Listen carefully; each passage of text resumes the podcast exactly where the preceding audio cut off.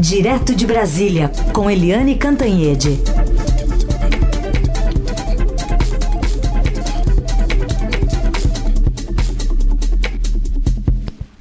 Oi, Eliane, bom dia. Bom dia, Raíssa e Carolina, bom dia, ouvintes. Oi, Eliane, bom dia. Bom, vamos falar então sobre mais um capítulo da novela, né, sobre a vacina contra o coronavírus. Agora o presidente Bolsonaro, a gente ouviu ontem, né, o, o, o governador aqui de São Paulo dando 48 horas para o presidente pensar melhor, enfim, decidir sobre a vacina. Parece que ele já tomou a decisão.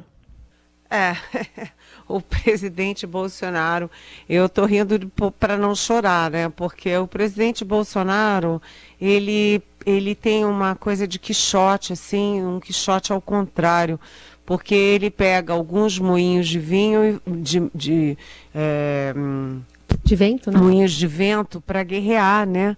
Ele pega os moinhos de vento. Então ele pegou, por exemplo, isolamento social. Guerreou, guerreou, queria impor para todo mundo, até que o Supremo Tribunal Federal disse não, não pode, e ele não pode impor nada disso que ameaça a saúde aos estados e os, os governadores têm autonomia. Por que, que o Supremo fez isso? Exatamente para evitar uma mortandade ainda maior do que essa que a gente tem. E a gente tem 155 mil mortos. Depois o presidente é, resolveu guerrear contra a própria uh, pandemia, dizendo que não é nada disso, gripinha, e daí, não sou coveiro, é tudo superestimado, etc. E ele guerreia até hoje. Ele tenta negar a gravidade, a importância dessa pandemia que é tão assassina. Depois, o presidente guerreia com todos os órgãos científicos do mundo, os órgãos científicos dos Estados Unidos, dos órgãos científicos da Europa, os órgãos científicos do Brasil, guerreia com todos e sai fazendo propaganda da hidroxicloroquina, que não é um medicamento comprovado contra o coronavírus. o presidente guerreia contra a realidade, né? E agora ele guerreia contra a vacina.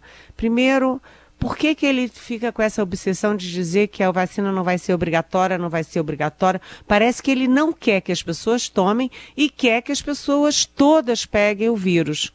Né? Vamos todos pegar os vírus.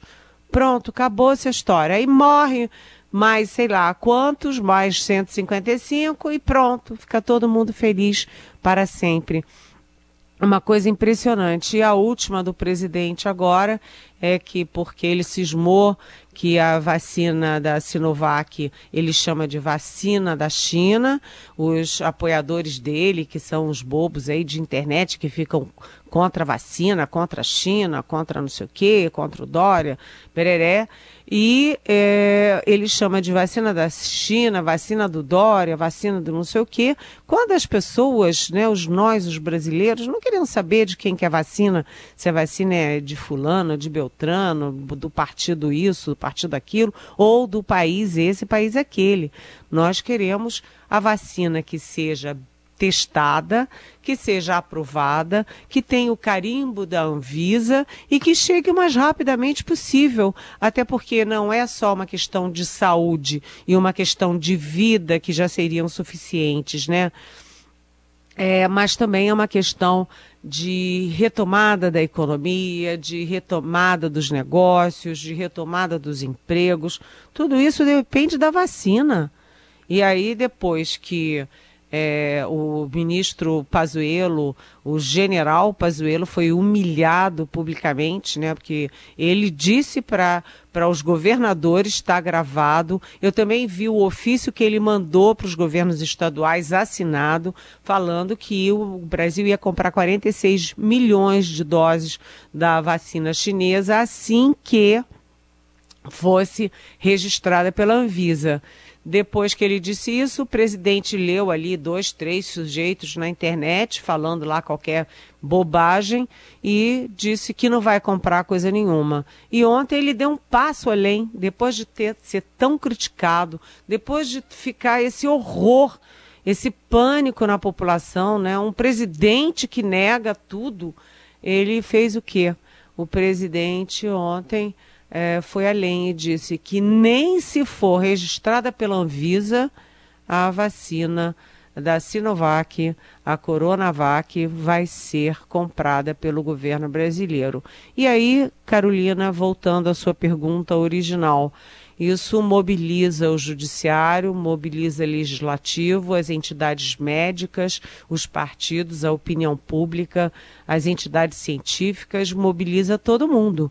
Porque se for assim, essa coisa vai ser judicializada, ou seja, vai parar no Supremo Tribunal Federal, porque entre o voluntarismo do rei Bolsonaro e a, o direito à vida e à saúde da população brasileira, uh, o judiciário tem que optar pela saúde dos brasileiros e pela vida dos brasileiros.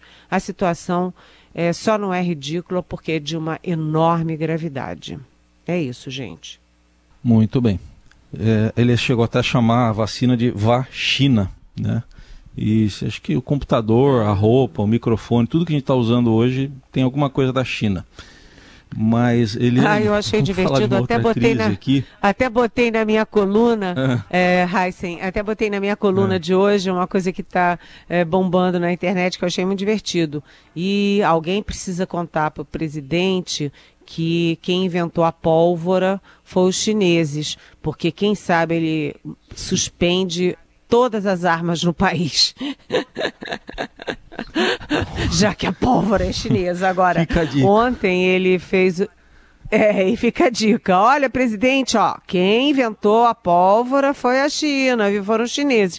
Agora, ontem teve um outro lance dessa história que é lamentável e que está incomodando muito as Forças Armadas, particularmente o Exército é, depois de humilhar o general da ativa Eduardo Pazuello, o presidente foi lá visitá-lo no hospital, com aquele jeitão, sabe aquele jeitão que o Bolsonaro usava para o Sérgio Moro, para o Mandetta, usa para o Paulo Guedes? dá um soco no estômago e depois faz mil gracinhas, abraça e sorri largamente. Pois é, ele fez isso, foi lá aos sorrisos, visitar o Pazuelo, e aí o Pazuelo com cara de bobo, né? Porque aquilo, meu Deus do céu, é cara de bobo. Os colegas dele ficaram muito envergonhados. Ele vira e diz assim: é simples assim. Um manda, o outro obedece. Ou seja, um impõe qualquer verdade, qualquer mentira, qualquer coisa, e o bobo diz amém, né? Se o presidente mandar ele ser tirado do vigésimo andar, ele vai lá e obedece e se atira do vigésimo andar. É até um direito dele. Ele não tem o direito é de empurrar a população do vigésimo andar, né? Muito bem. Eliane, vamos falar de outro assunto, né, que é essa crise no, no Ministério do Meio Ambiente, falta de recursos, IBAMA, ICMBio. Hoje o ministro Paulo Guedes está dizendo que resolve o problema.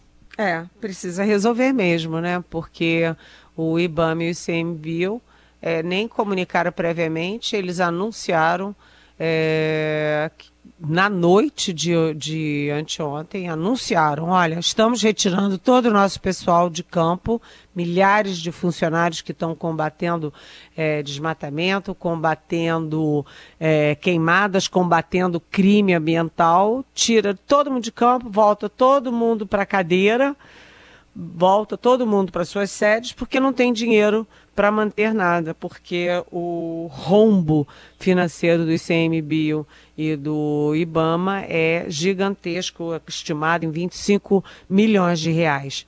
E aí, é... o, o vice-presidente Hamilton Mourão de, de, ah, ficou surpreso, vamos fazer isso, é porque bateu no teto de gastos.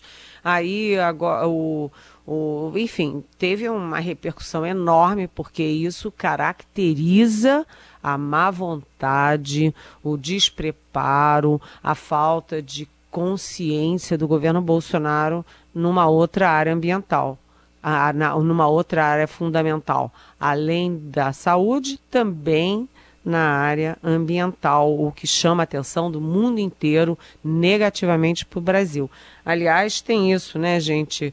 É, se o presidente desautoriza a Anvisa ou se, ao contrário, é, tenta botar a mão pesada na Anvisa para fazer o que ele bem entende, lembrando que são cinco diretores da Anvisa, um presidente e quatro diretores. E ele acaba de indicar e os quatro foram é, aprovados nesta semana pelo Senado.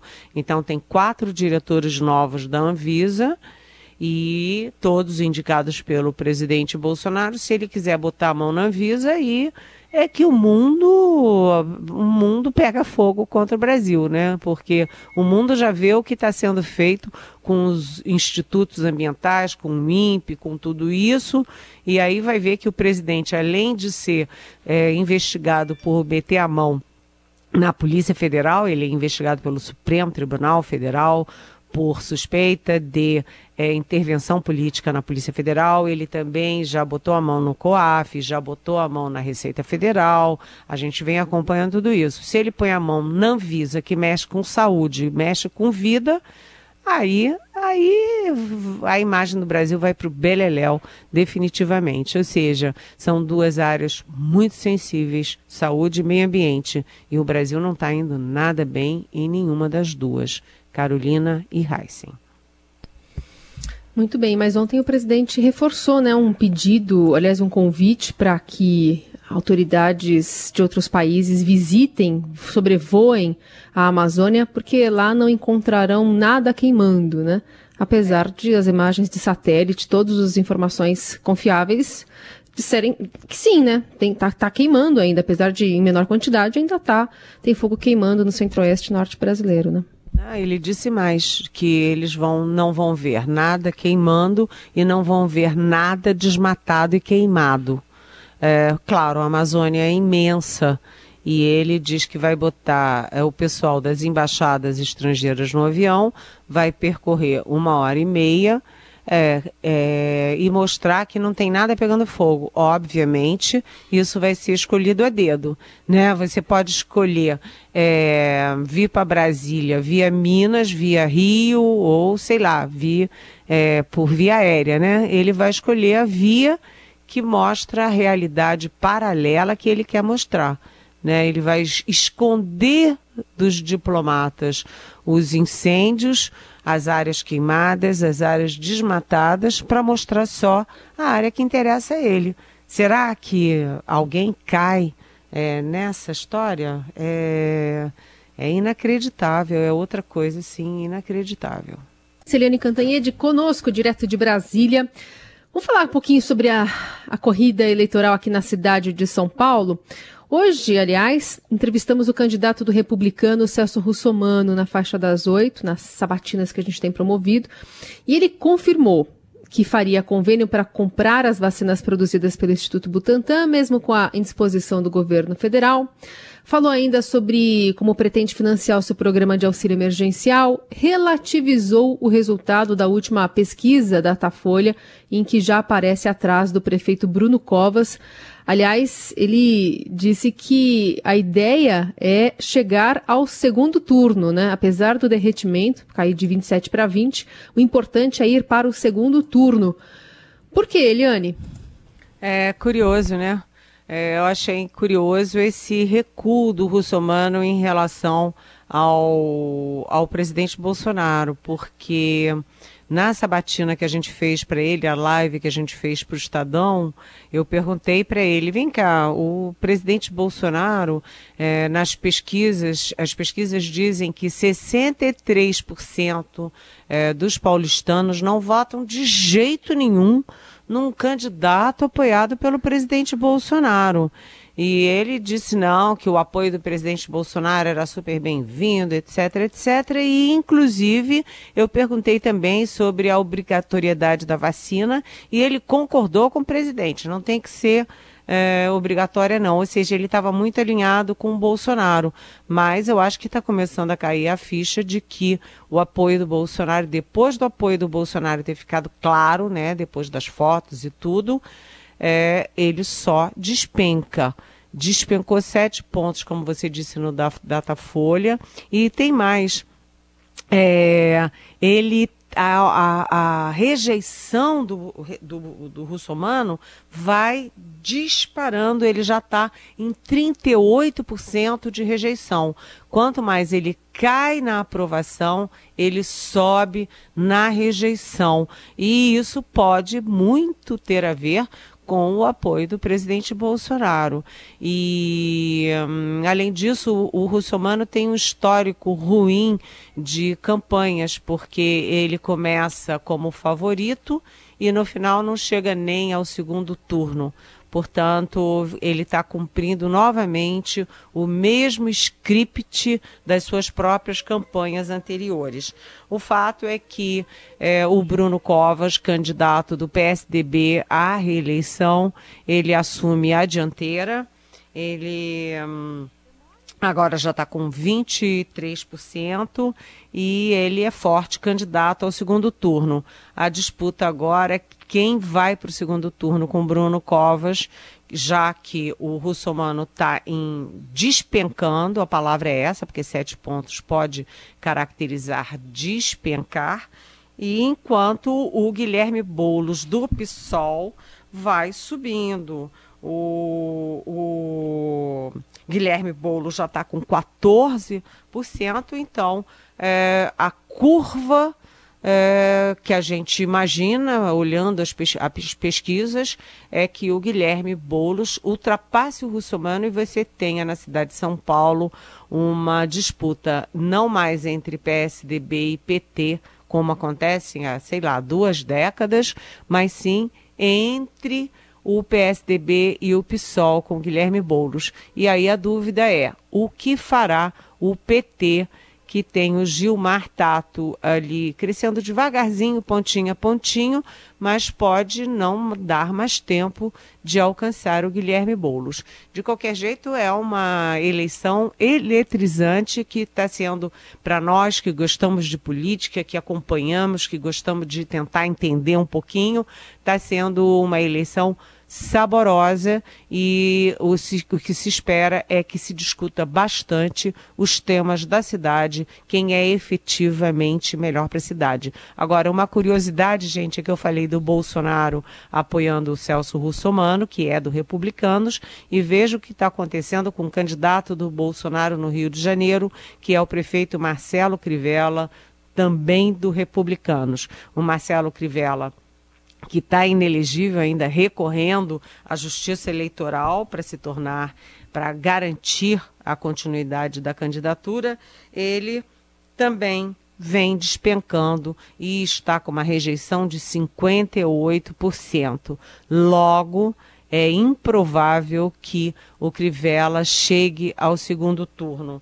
E assim a gente tem o, o Eduardo Paes na dianteira com 28% e uma disputa no segundo turno que é, vai despontando também é, em direção a Marta Rocha, a delegada Marta Rocha, que é do PDT, e também a Benedita da Silva mais atrás com 10 pontos do PT. Mas o fato é que é, o fato mais relevante da, das últimas rodadas é que o Crivella despenca em, no Rio de Janeiro e o Russomano despenca em São Paulo. Ambos candidatos do Republicanos e ambos com apoio do presidente Bolsonaro.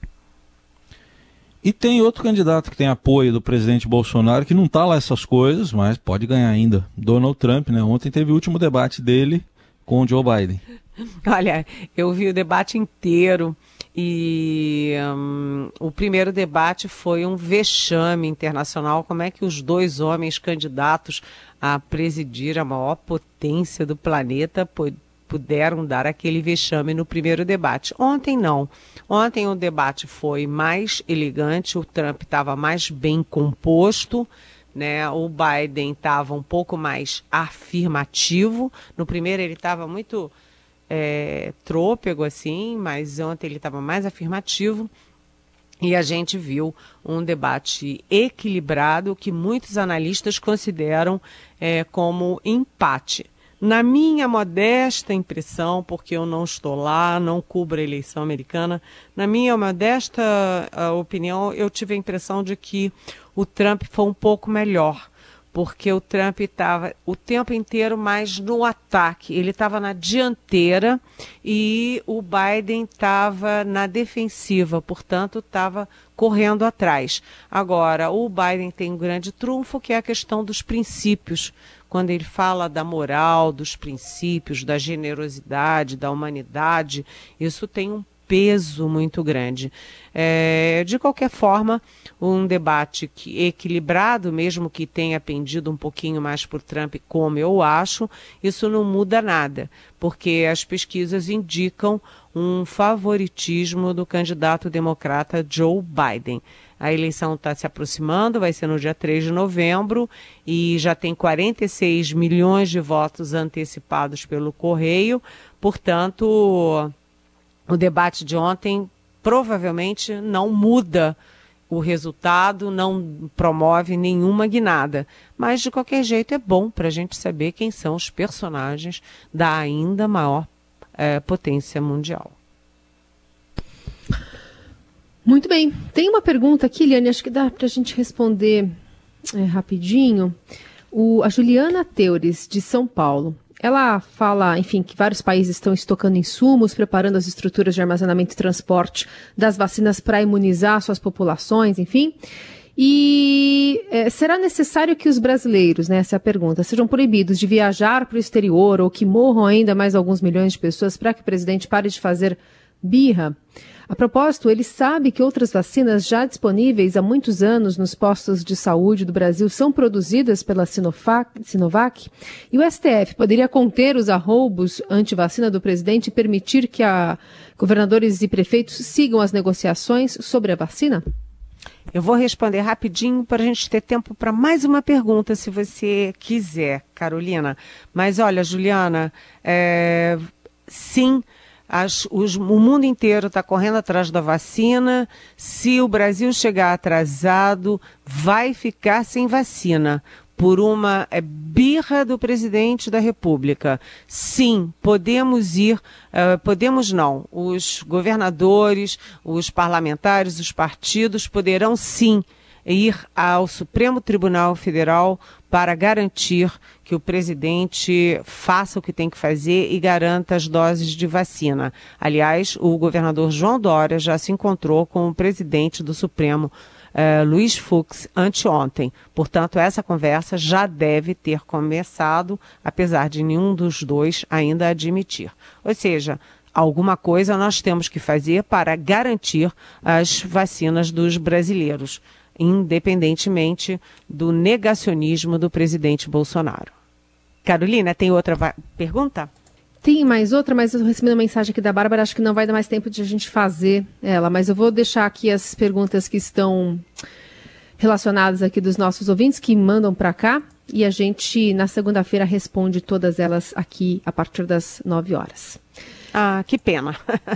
é, agora com esse horário eleitoral tá difícil, viu, Viviane? O horário, a propaganda eleitoral, as inserções, a gente tá tudo apertado aqui. É porque ainda mas faltavam dois, três minutos, eu achava que dava, mas enfim, a gente vai ter tempo, mais tempinho semana que vem, então. É isso aí. Um beijo, bom fim de semana, viu? Beijo, bom fim de semana.